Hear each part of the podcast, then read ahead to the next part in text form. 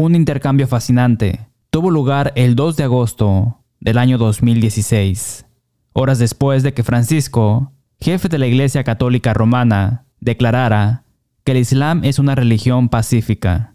El periódico David, representante de ISIS, corrigió al líder de la Iglesia Católica Romana. El Daily Caller informó sobre esta reprimenda. El Islam es de naturaleza violenta, odia a los incrédulos y dice que los políticos occidentales que afirman lo contrario solo buscan obtener tantos votos como puedan para el próximo ciclo electoral. Afortunadamente, no todos los musulmanes abrazan este espíritu. Más personas en el mundo profesan el cristianismo que cualquier otra religión, con 2.4 billones de personas.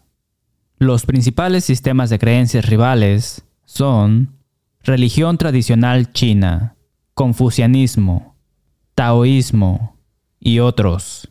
Aproximadamente 400 millones o el 5% de la población mundial. Budismo, 506 millones y el 5% de la población mundial. Hinduismo, 1.16 billones de adherentes y el 15% de la población mundial. No religiosos, ateos, agnósticos y secularistas, 1.2 billones, 16% de la población mundial. El Islam es la segunda religión mundial más popular, con 1.9 billones o el 25% de la población mundial. Los cristianos creen que el Islam es una religión falsa y que Mahoma es un falso profeta. No queremos que el Islam se extienda, pero no creemos en derrotar al Islam quemando mezquitas o el Corán. Superamos el Islam contrastando a Jesús y Mahoma, la Biblia y el Corán.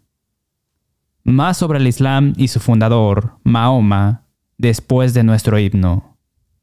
Durante la mayor parte de nuestras vidas, muchos de nosotros sabíamos poco y nos preocupábamos aún menos por el Islam.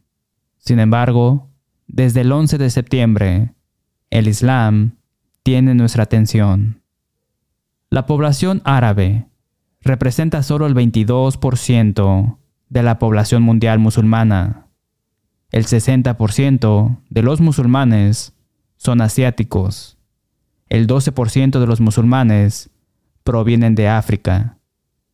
3.45 millones de musulmanes constituyen el 1.1% de la población estadounidense.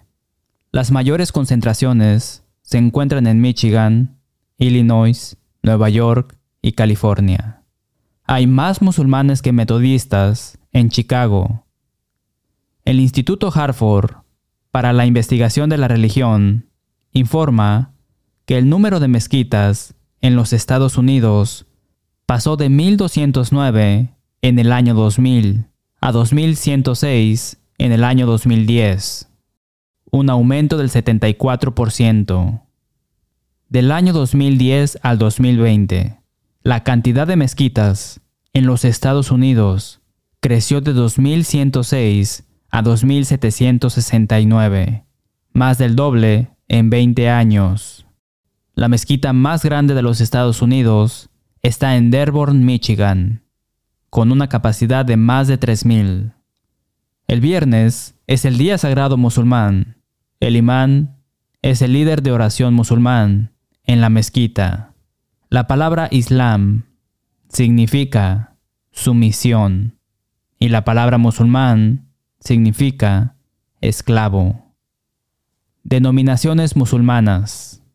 Alrededor del 85% de los musulmanes son sunitas y el 15% son chiitas. Los sunistas creen que el amigo cercano y suegro de Mahoma, Abu Bakr, tomó las riendas después de la muerte de Mahoma, mientras que los chiitas creen que el yerno de Mahoma, Ali tomó el mando. La población chiita se concentra principalmente en Irán, Azerbaiyán, Bahrein e Irak. Los sunistas siguen Abu Bakr y los califas, mientras que los chiitas siguen a Ali y los imanes, que se pensaba que eran imanes semidivinos y sin pecado, que podían realizar milagros. Los cinco pilares del Islam. Número 1. Confesión de fe. No hay más Dios que Alá, y Mahoma es el mensajero de Alá. Número 2. Oración. Precedidos por elaborados rituales de limpieza. Los musulmanes rezan una oración ritual frente a la Meca cinco veces al día. Número 3. Donaciones caritativas. Los musulmanes deben dar el 2% de sus ingresos brutos para los pobres. Número 4. Ayuno. Ayuno ritual durante el mes de Ramadán, desde el amanecer hasta el anochecer. Número 5. Peregrinación. Se espera que todo musulmán saludable viaje a la Kaaba en la Meca una vez en su vida. Sura capítulo 22, versículo 27. Luego, los peregrinos deben caminar siete veces alrededor de la Kaaba en sentido contrario a las agujas del reloj e imitar a Mahoma besando la piedra negra siete veces, una por cada vez que caminan alrededor de ella. Los musulmanes insisten, sin embargo, en que la piedra negra no es objeto de culto. Número 6. Algunos eruditos musulmanes consideraban que jihad era el sexto pilar del Islam. Jihad significa lucha, y nada más en el Islam cautiva más la mente estadounidense. Algunos musulmanes consideran que la jihad es simplemente la purificación del Islam hasta un estado perfecto, pero otros interpretan esta lucha como una conquista militar para convertir el mundo al Islam. Primeros años de vida. Mahoma, el fundador del Islam, nació en el año 570 después de Cristo, en la Meca. Su padre murió antes de su nacimiento y su madre murió cuando él tenía seis años. Luego, Mahoma se fue a vivir con su abuelo, el cuidador de la Kaaba. Mahoma también perdió a su abuelo durante la infancia. Luego, se fue a vivir con su tío, Abu Talib, el nuevo cuidador de la Kaaba. La Kaaba sacralizó a la Meca. La Kaaba era un edificio cúbico negro que según los musulmanes fue construido por Abraham e Ismael después de una gran inundación. En la época de Mahoma, los árabes adoraban a muchos otros dioses, cuyas imágenes se guardaban en la Kaaba durante su juventud.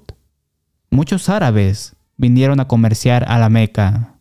Mientras estaban en la Meca, fueron a la Kaaba, caminaron alrededor de ella siete veces, besando o tocando la piedra negra construida en la pared mientras mantenían el respeto por la Kaaba en sí, Mahoma desarrolló desdén por la adoración de las numerosas estatuas de la Kaaba y por los empresarios que las vendían. Después de conquistar la Meca, en el año 630 después de Cristo, Mahoma destruyó los ídolos alojados dentro de la Kaaba y la volvió a consagrar como lugar más sagrado del Islam y la dirección a la que deben mirar los musulmanes cuando rezan. La piedra negra en la Kaaba no pudo ser destruida y se convirtió en un artefacto sagrado islámico. Cuenta la costumbre que la piedra cayó del cielo y originalmente era blanca, pero se volvió negra a causa de los pecados de los musulmanes absorbidos al tocarla. La piedra negra probablemente ha sido tocada más veces por más personas que cualquier otro objeto en el planeta. Solo en el siglo XXI, dos millones de personas la besaban o acariciaban cada año. Esto ha estado ocurriendo durante 13 siglos. La Meca, el sitio de la Kaaba, se considera tan sagrado que ni siquiera se permite la entrada a la ciudad a los no musulmanes. La restricción en realidad se extiende a un radio de 12 millas de distancia de la Kaaba. A los 12 años, Mahoma viajó con la caravana de su tío a Siria. Bahira, un monje de una secta cristiana, invitó a Mahoma y a su tío a cenar. Bahira entrevistó a Mahoma con gran interés y según cuenta la historia, las respuestas de Mahoma correspondían a las llamadas profecías bíblicas. Cuando Bahira encontró una marca entre los hombros de Mahoma, le declaró a Abu Talib, He aquí, este niño va a ser el último profeta de nuestro mundo. Este es el sello de la profecía. No dejes que los judíos se enteren de esto o vean esta marca de nacimiento en su hombro. Si se enteran de esto, intentarán matarlo. Sin embargo, no hay evidencia histórica de que esta secta nestoriana estuviera alguna vez buscando otro profeta. Cuando Cadija, una caravana de 40 años, cuatro veces divorciada, y la mujer más rica y poderosa de la Meca, descubrió el carácter de Mahoma, de 25 años. Lo contrató como gerente de una de sus caravanas a Siria. Después de que su caravana regresara con grandes ganancias, ella le propuso matrimonio. Aunque ambas familias inicialmente lo desaprobaron, el primo de Cadija, un destacado líder religioso en la Meca, como pastor de una gran iglesia evionita, apoyó su matrimonio, convenció a las familias de sus méritos y luego realizó la ceremonia de boda. Entonces, no solo la primera esposa de Mahoma, probablemente era un miembro de la iglesia que profesaba ser cristiana, sino que Mahoma tuvo una especie de boda cristiana. El pastor primo de su esposa fue su mentor y le enseñó su versión del cristianismo. Este trasfondo explica el monoteísmo de Mahoma. Mientras tanto, Mahoma siguió yendo a la Kaaba y caminando en círculos alrededor de la piedra negra. Durante 15 años, Mahoma frecuentó una cueva local para orar, a veces hasta días seguidos. Luego, en el año 610 después de Cristo, durante lo que los musulmanes ahora llaman el mes de Ramadán, los historiadores islámicos informan que el ángel Gabriel se le apareció y le ordenó que leyera. Mahoma trató de excusarse diciendo que no sabía leer, pero supuestamente Gabriel repitió este mandato tres veces y emitió los primeros versos del Corán para ser revelados. Sura capítulo 96 versículos 1 al 3. Después de la visión, según la creencia islámica, Mahoma se retiró a la seguridad y comodidad del apoyo de su esposa, diciéndole que la terrible experiencia hizo que su corazón temblara y los músculos de su cuello se contrajeran. Añadió, Oh Cadija, ¿qué está mal conmigo? ¿Qué me ha pasado? Su esposa Cadija solicitó la ayuda de su primo para consolarlo. El primo exclamó, Juro que esta es la gran señal que le llegó a Moisés. Y Mahoma es el profeta de esta nación árabe. Ponte de pie y sé fuerte. Al día siguiente, el pastor Ebionita le impuso las manos y prometió su apoyo hasta la muerte, solo para morir él mismo unos días después. Mientras tanto, después de pasar semanas en su cueva buscando revelaciones, Mahoma, según el Islam, escuchó una voz y vio una visión de Gabriel sentado en un trono en la atmósfera abierta. Por cierto, el ángel Gabriel es el equivocado para estar en un trono. Eso es solo para Dios. Después de esta visión de Gabriel, Mahoma afirmó recibir revelaciones periódicas. Dictó las palabras de Gabriel, supuestamente, a varios compañeros como la palabra de Dios, que formaría el Corán. Esto le recuerda al estudiante de la Biblia la advertencia del Espíritu Santo en Gálatas capítulo 1, versículos 6 al 8. Estoy maravillado de que tan pronto os hayáis alejado del que os llamó por la gracia de Cristo, para seguir un evangelio diferente, no que haya otro, sino que hay algunos que os perturban y quieren pervertir el evangelio de Cristo. Mas si aún nosotros, o un ángel del cielo, os anunciare otro evangelio diferente del que os hemos anunciado, sea anatema. El Islam no es un sistema religioso independiente, como el hinduismo o el budismo, sino que es en gran medida una perversión del Evangelio de Cristo. Los seguidores de Mahoma crecieron muy lentamente al principio. Solo unas pocas docenas de amigos y familiares se convirtieron en los primeros años y el grupo mantuvo un perfil bajo. Después de tres años, según Mahoma, Gabriel le dijo que fuera más asertivo. Esto condujo a lo que el Islam llama el año del hambre.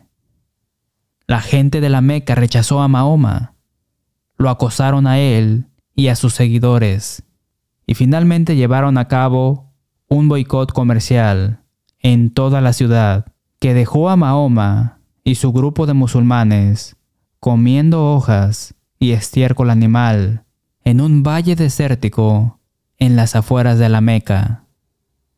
Habrían muerto de hambre si no hubiera sido por los simpatizantes que se deslizaron sigilosamente para llevarles comida. Eventualmente la gente de la Meca cedió. Mahoma siguió predicando contra la idolatría de la Meca, ordenándoles que aceptaran a Alá como el único Dios verdadero y a Mahoma como el profeta de Alá. Cuando la gente pidió una señal, señaló el Corán. Solo unas pocas personas estaban convencidas, por lo que Mahoma formó una alianza con las tribus guerreras de Medina para protegerlo de sus enemigos. Después de los pésimos resultados de 10 años de predicación, Mahoma, en el año 623 después de Cristo, a la edad de 53 años, afirma haber recibido una revelación para huir a Medina.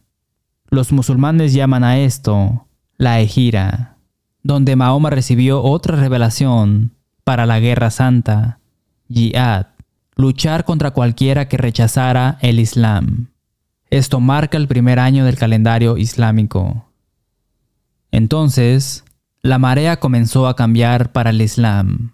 Los ataques exitosos contra las caravanas de la Meca paralizaron la economía de la Meca y Mahoma comenzó a tomar la delantera. Mientras tanto Medina, a la excepción de sus judíos, comenzó a seguir a Mahoma. Los judíos dijeron que estaban buscando a un profeta que fuera descendiente de David, y la única señal de Mahoma, el Corán, no impresionó.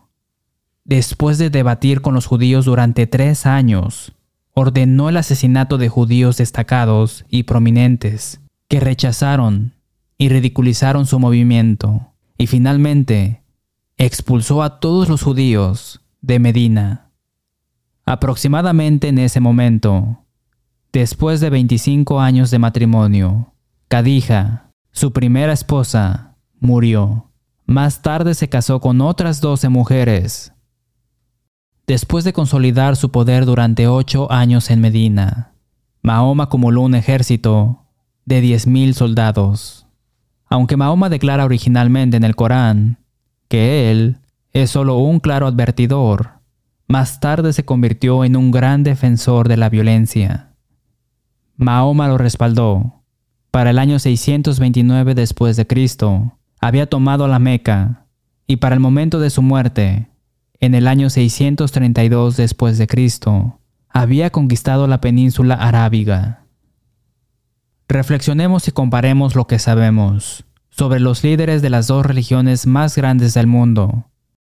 El Corán habla de Mahoma como modelo para todos los hombres.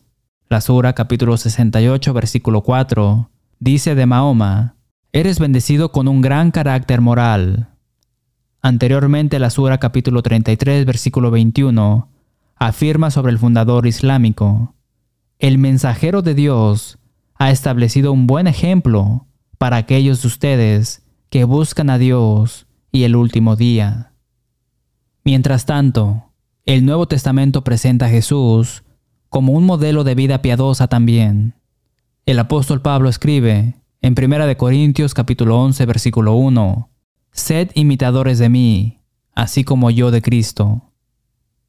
El apóstol nos dice, en 1 de Pedro capítulo 2 versículo 21, Pues para esto fuisteis llamados, porque también Cristo padeció por nosotros, dejándonos ejemplo, para que sigáis sus pisadas. ¿Tendríamos un mundo mejor si todos siguieran el ejemplo de Jesús o Mahoma? ¿Qué hombre parece ser el mayor mensajero enviado por Dios? Mientras que no hubo nada inusual en el nacimiento de Mahoma, el nacimiento de Jesús fue un gran milagro en cumplimiento de una profecía de siete siglos antes, en Isaías capítulo 7 versículo 14. Por tanto, el Señor mismo os dará señal. He aquí que la Virgen concebirá y dará a luz un hijo, y llamará su nombre Emanuel. Leemos en Mateo capítulo 1 versículos 22 al 25. Todo esto aconteció para que se cumpliese lo dicho por el Señor por medio del profeta, cuando dijo, He aquí, una virgen concebirá y dará a luz un hijo, y llamará su nombre Emanuel, que traducido es Dios con nosotros. Mientras que Mahoma fue reconocido como profeta por una marca entre sus hombros a la edad de 12 años, Jesús se destacó a la misma edad por sus discusiones maduras con rabinos judíos. Leemos en Lucas capítulo 2 versículos 46 y 47. Y aconteció que tres días después la hallaron en el templo sentado en medio de los doctores de la ley, oyéndoles y preguntándoles. Y todos los que le oían se maravillaban de su inteligencia y de sus respuestas. Tenga en cuenta que contrariamente a las afirmaciones coránicas, ningún manuscrito bíblico conocido conserva ninguna profecía sobre Mahoma, y mucho menos una profecía sobre una marca entre los hombros. Tanto Jesús como Mahoma comenzaron promoviendo pacíficamente sus convicciones. Jesús nunca se desvió de ese camino, incluso cuando su propia vida estuvo amenazada. Pero cuando el programa pacífico de Mahoma fracasó, afirma haber recibido una nueva revelación que le decía que debía seguir el camino de la guerra. Jesús recibió con confianza su misión del Padre, mientras que Mahoma estaba aterrorizado por la supuesta aparición del ángel Gabriel en un trono. Jesús comenzó su ministerio terrenal al ser tentado por el diablo. Lucas capítulo 4. Después de eso, fue a la sinagoga en Nazaret donde creció y leyó una profecía acerca de sí mismo, como se registra en Lucas capítulo 4 versículos 16 al 19. Y se puso de pie y dijo con valentía, Hoy se ha cumplido esta escritura delante de vosotros. Si bien la única señal que Mahoma ofreció fue el Corán, Jesús realizó muchos milagros, impresionó a las masas con sus enseñanzas y refutó las enseñanzas erróneas de la élite judía. Jesús nunca se casó, viviendo una vida célibe. Jesús enseñó el plan original de Dios para el matrimonio, revelado en Génesis y los dos serán una sola carne. Así que no son ya más dos, sino una sola carne. Por tanto, lo que Dios juntó, no lo separe el hombre. Mateo capítulo 19 versículos 4 al 6. En contraste, Mahoma tuvo trece esposas. Primero se casó con una mujer rica que se había divorciado cuatro veces. Más tarde, Mahoma se casó con la hija de nueve años de un fiel seguidor. Inquietantemente como Joseph Smith, de la fama mormona, Mahoma enseñó que los hombres podían tener varias esposas, pero no más de cuatro a la vez. Sura capítulo 4 versículo 3. Después de revelar que ningún hombre podía casarse con su propia nuera, recibió supuestamente una revelación especial que le permitía casarse con la esposa de su hijo adoptivo. Corán capítulo 33 versículo 37. Más tarde, Mahoma tuvo otra revelación conveniente de que podía tener más de cuatro esposas. Tenía doce esposas cuando murió. Sura capítulo 33 versículos 50 y 51. Notamos anteriormente que el lugar más sagrado del Islam es la Kaaba y la piedra negra que hay en ella. El lugar más sagrado en la tierra para el cristiano es la asamblea de adoración y la observancia de la cena del Señor en particular. La cena del Señor es solo para los cristianos, pero a diferencia de la prohibición que mantiene a los no musulmanes a dos semillas de la Kaaba, los no cristianos son bienvenidos en la casa del Señor. No puede tomar tanto a Jesús como a Mahoma. Jesús enseña en Juan capítulo 14 versículo 6, Yo soy el camino y la verdad y la vida. Nadie viene al Padre sino por mí. Quédese con nosotros para saber cómo obtener una copia de este mensaje. Gracias por ver y sintonizar dejando que la Biblia hable. Comuníquese con nosotros para obtener una copia gratuita del mensaje de hoy, número 1385, Jesús o Mahoma, o para comenzar el curso bíblico, La verdad libera. Visite letthebiblespeak.com o obtenga la aplicación Let the Bible Speak para ver videos, escuchar audios o leer transcripciones de más de 500 mensajes del Evangelio. Finalmente hacemos eco del sentimiento del apóstol Pablo, cuando escribió en Romanos capítulo 16, versículo 16, Os saludan todas las iglesias de Cristo. Hasta la próxima semana y que Dios le bendiga.